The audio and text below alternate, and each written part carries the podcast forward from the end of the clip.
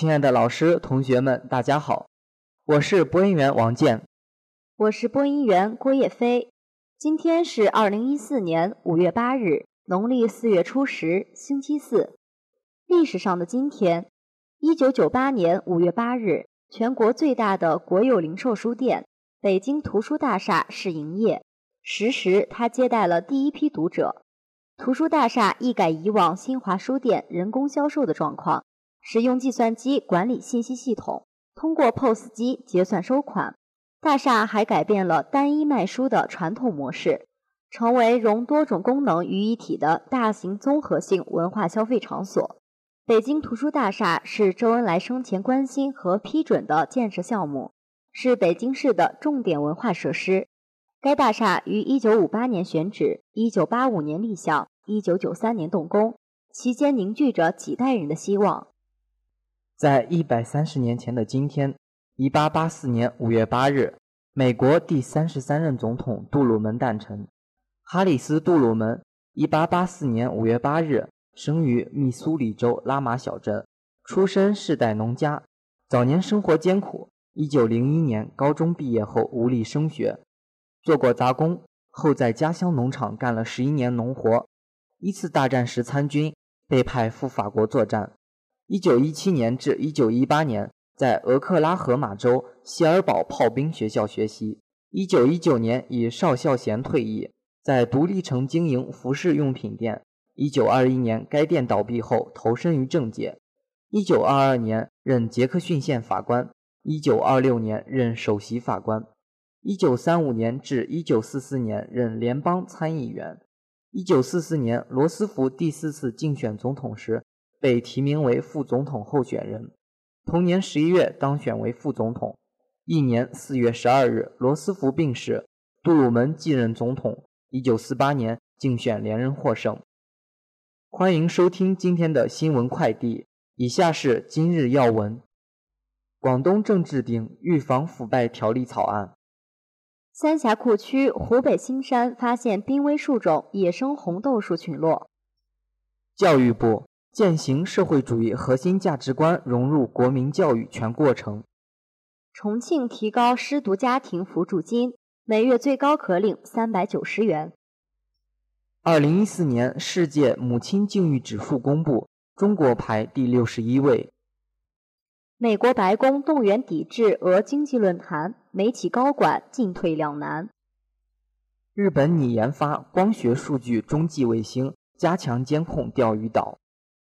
外媒称，新崛起的恐怖组织威胁全球，必须提前预防。宋丹丹骨裂，坐轮椅录节目，观众称赞业界良心。张艺谋新片《归来》引争议，媒体看片后斥无思想。国乒男女团世乒赛双双卫冕，包揽冠军，一览众山。篮协宣布 CBA 扩军，最多增加两队，增量更要保质。以下是校园新闻：为迎接五四青年节的到来，纪念五四运动九十五周年，弘扬爱国、进步、民主、科学五四精神，山西大学校团委于五月四日上午在校出民广场举办。团员青年重温入团誓词活动，铿铿誓词回荡在广场，嘹亮歌声萦绕在耳畔。这次活动让学子更加深切地感受到身为一名共青团员的光荣和责任，更加深入地思索青春的价值和魅力，也必将激励他们爱国荣校，继续努力奋斗，开创更美好的未来。据悉，这次重温入团誓词活动标志着该校以。加强基层团支部职能建设与活力提升为内容的共青团创新试点工作正式启动。同时，学校还组织了五四精神宣传教育活动、五四评优表彰等系列活动。五月四日下午，德国科特布斯勃兰登堡工业大学外事处主任 Thomas Riff 教授莅临我院进行交流推广。董事长特别助理、学院总负责人姚来昌教授与 Thomas Riff 教授就两校合作意向，在图书馆小会议室进行了交流。出席会议的还有院长助理张凡、国际交流学院副院长石慧等。会上，姚来昌教授首先代表学院对托马斯·瑞夫教授首次来到中国表示热烈欢迎。他简明扼要地介绍了学院的发展历程、办学理念以及人才培养模式等，突出强调了学院的国际化办学特色。托马斯·瑞夫教授对于学院的热情接待表示了感谢。他详细询问了我院的师生数量、人才培养模式等问题。并对学院的快速发展给予了高度的肯定。随后，他简要地介绍了德国科特布斯勃兰登堡工业大学的历史、院系设置等。交流结束后，姚来昌教授代表学院向托马斯·瑞夫教授赠送礼物并合影留念。交流座谈后，托马斯·瑞夫教授在图书馆小礼堂就如何到德国学习、如何选择德国大学等问题对学生展开了演讲。并提供了许多实用性的网站，使有意愿到德国留学的学生掌握更加全面、准确的讯息。在与学生亲切互动中，托马斯·瑞夫教授一一解答了学生提出的问题，并进行了一对一的对话。德国科特布斯勃兰登堡工业大学是位于德国境内勃兰登堡州科特布斯市的一所工科性质的综合性公立大学。同时，该大学也是勃兰登堡州第一重点工业大学，并且也是唯一的一所较大规模的大学，是国际公认的创新型的技术大学，具有留学费用低、课程设置独特等优势。托马斯·瑞夫教授此次来院交流推广，要感谢董事会的支持，使学院国际化办学又迈出了新的一步。以下是国内新闻：广东省人大常委会法工委主任。王波六日在广东透露，广东省人大将制定预防腐败条例列入今年立法计划。目前，广东预防腐败相关机构正抓紧该法规条例草案稿的起草。他表示，预防腐败立法首先要对权力的制约和监督放在首位，以此规范国家工作人员的行为操守，构建社会廉洁诚信体系。没有诚信体系。要想全社会搞好预防腐败工作也是很难的。六日，经林业专家现场确认，位于三峡库区的湖北省兴山县发现了一处濒危树种野生红豆树群落。这一野生红豆树群落生长在兴山县黄梁镇公平村陈家沟附近，共有红豆树两百余株。经专家现场测量，最大一株的胸径达到了四十厘米。最小的一株胸径约二十六厘米。据兴山县林业局高级工程师卢洪波介绍，红豆树为常绿乔木树种，因种子皮色鲜红艳丽而得名，是中国特有物种，也是国家二级重点保护物种。其分布区域比较狭窄，仅生长于华中和华南地区。根据中共教育部党组关于学习贯彻习近平总书记。五四重要讲话精神的通告，各地教育部门和各级各类学校要联系实际，拓展有效途径，坚持由易到难、由远及近，把培养和践行社会主义核心价值观融入国民教育全过程，落实到教育教学和管理服务各环节。通知针对广大学生提出四点要求：一是教育引导广大学生要勤学，下得苦功夫，求得真学问。二是教育引导广大学生要修德，加强道德修养，注重道德实践。三是教育引导广大学生要善于明辨是非，善于决断选择。四是教育引导广大学生要督实，扎扎实实干事，踏踏实实做人。由重庆市卫计委等十个部门联合发布的。关于进一步做好计划生育特殊困难家庭扶助工作的通知，将进一步加大对独生子女发生伤残或死亡、未再生育或收养子女的计划生育特殊困难家庭帮扶力度。其中，对于重庆符合标准的失独家庭夫妇，特别扶助金标准将提高至每人每月三百九十元。重庆市卫计委表示，对享受特别扶助的特殊困难家庭。将逐步开展意外伤害保险工作。重庆特殊困难家庭还将在医疗保障、农村危旧房改造、公租房、廉租房等多方面获得进一步保障。实现中国梦，是物质文明和精神文明均衡发展、相互促进的结果。实现中国梦是物质文明和精神文明比翼双飞的发展过程。随着中国经济社会不断发展，中华文明也必将顺应时代发展，焕发出更加蓬勃的生命力。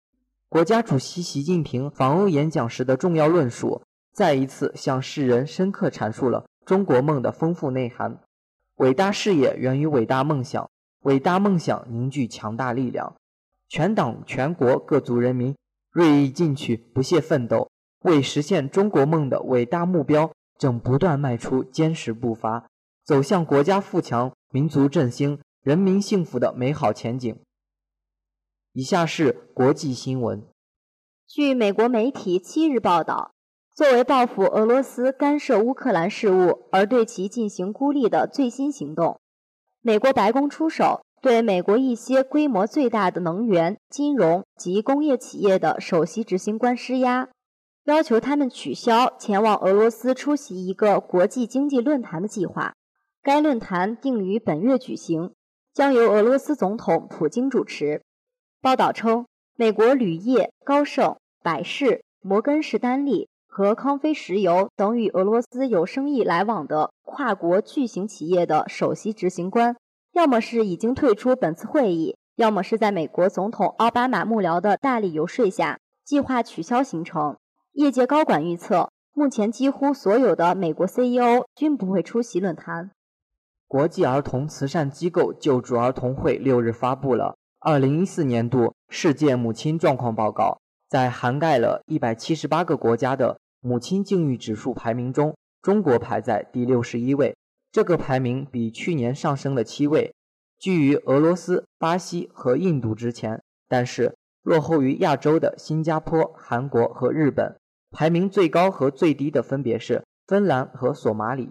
救助儿童会中国项目首席代表毕雅说：“中国在挽救母亲和儿童的健康方面付出了巨大的努力，并取得了令人欣喜的成就。”这是强有力的政策支持以及对妇女和儿童医疗卫生工作不断投入的结果。新加坡联合早报七日发表社论文章称，美国国务院四月三十日公布的二零一三年恐怖主义国家报告指出，美国反恐行动削弱了基地组织的核心领导层，但中国和非洲地区去年涌现出更具侵略性。自发性和更暴力的基地组织分支和持同样信仰的组织所发动的暴力活动增温，再加上叙利亚危机催生出新一代更暴力的恐怖分子，恐怖威胁正在发生变化，而且蔓延全球。从各项报告来看，涉及基地组织的恐怖活动已卷土重来，出现了一些更为激进的基地组织附属组织及类似组织。恐怖分子纷纷走出世界其他地区，未来重大恐怖事件在世界各地此起彼伏，而国际恐怖活动涉及多于一国的公民或领土。暴力极端分子更加强了对新媒体平台和社交媒体的运用。这些新趋势对各国的反恐行动带来了严峻挑战，必须先发制人，在祸患发生前就加以预防。为尽快掌握地表的动态，收集相关情报，日本政府决定投入四百亿元（约合人民币二十四点五亿元）研发光学数据中继卫星，并计划五年后发射。报道指出，日本政府此举意在强化应对中国的海洋活动及朝鲜开发弹道导弹。此外，四月下旬，安倍在与奥巴马的会谈中，双方已就加强太空防卫合作达成共识。在此基础上，日本政府决定提高从宇宙空间收集情报的能力。据介绍，光学数据中继卫星是与地球自转保持同一周期的静止卫星，能够对地表的移动物体实施现场直播式侦察，实时掌控地表活动，改变了迄今为止依靠卫星拍照隔时传送情报的侦察模式。一份由美国和中国的学者共同进行的研究显示，在美国大学里，亚裔学生的学业成绩比白人学生普遍更好的原因是，因为他们更加努力。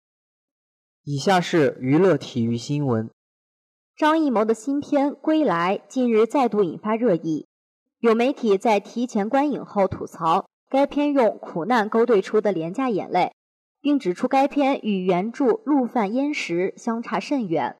该媒体的策划人随后在网上爆料称，《归来》的片方认为此举违反了保密协议。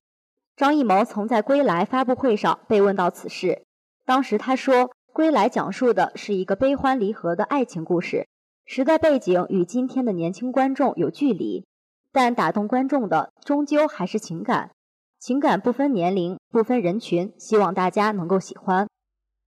六日下午，东方卫视大型喜剧真人秀《笑傲江湖》在上海进行了第一轮复赛的录制，华西都市报记者应邀担任媒体评审，参与了投票。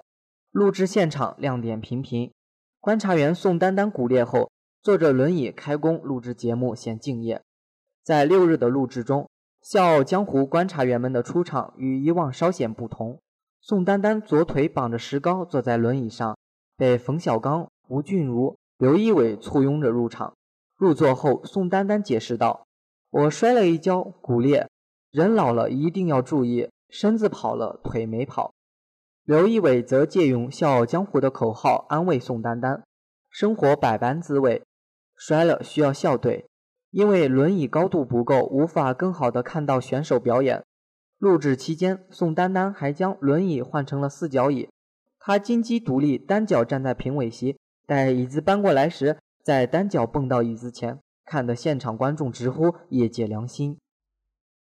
五月六日，中国篮协在其官网发布了。关于公布二零一四年新加盟 CBA 联赛准入实施方案的通知，基于 CBA 联赛发展大局以及竞赛和市场需求等方面综合考虑，经联赛委员会研究，中国篮协批准 CBA 联赛计划在二零一四至二零一五赛季增加最多不超过两支的 NBL 俱乐部球队。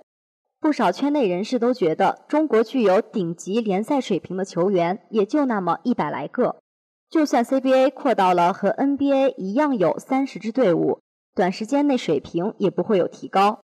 而且这很有可能引发一种现象：弱队难以招兵买马，一烂烂几年，联赛水平参差，也导致比赛观赏性下降；或者联盟中的一百多个好球员分散到更多球队，联赛的整体水平下降。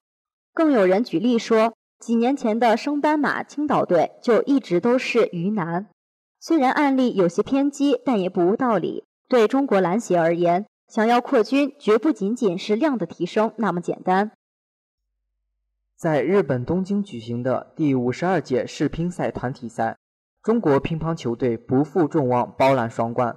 男队三比一力克老对手德国队，实现七连冠。女队三比零横扫东道主日本队，第十九次捧起考比伦杯。值得一提的是，国乒男女队此番夺冠后，世乒赛团体赛冠军奖杯同为十一十九座，同时也是中国乒乓球队在最近十届世乒赛团体赛中第八次包揽双冠，可谓打遍天下无敌手。以上就是今天的全部新闻。本期新闻由郎娇娇编辑。范娇秀策划，感谢大家的收听，我们明天再见。再见。最美的祝福送给最爱的人，让音乐伴随你的心声，传递给你的最爱。五零三宿舍全体社员点的一个像夏天，一个像秋天，送给我们温柔大方、美丽活泼的社长贺倩，祝她生日快乐！希望我们在一起度过美好的大学时光。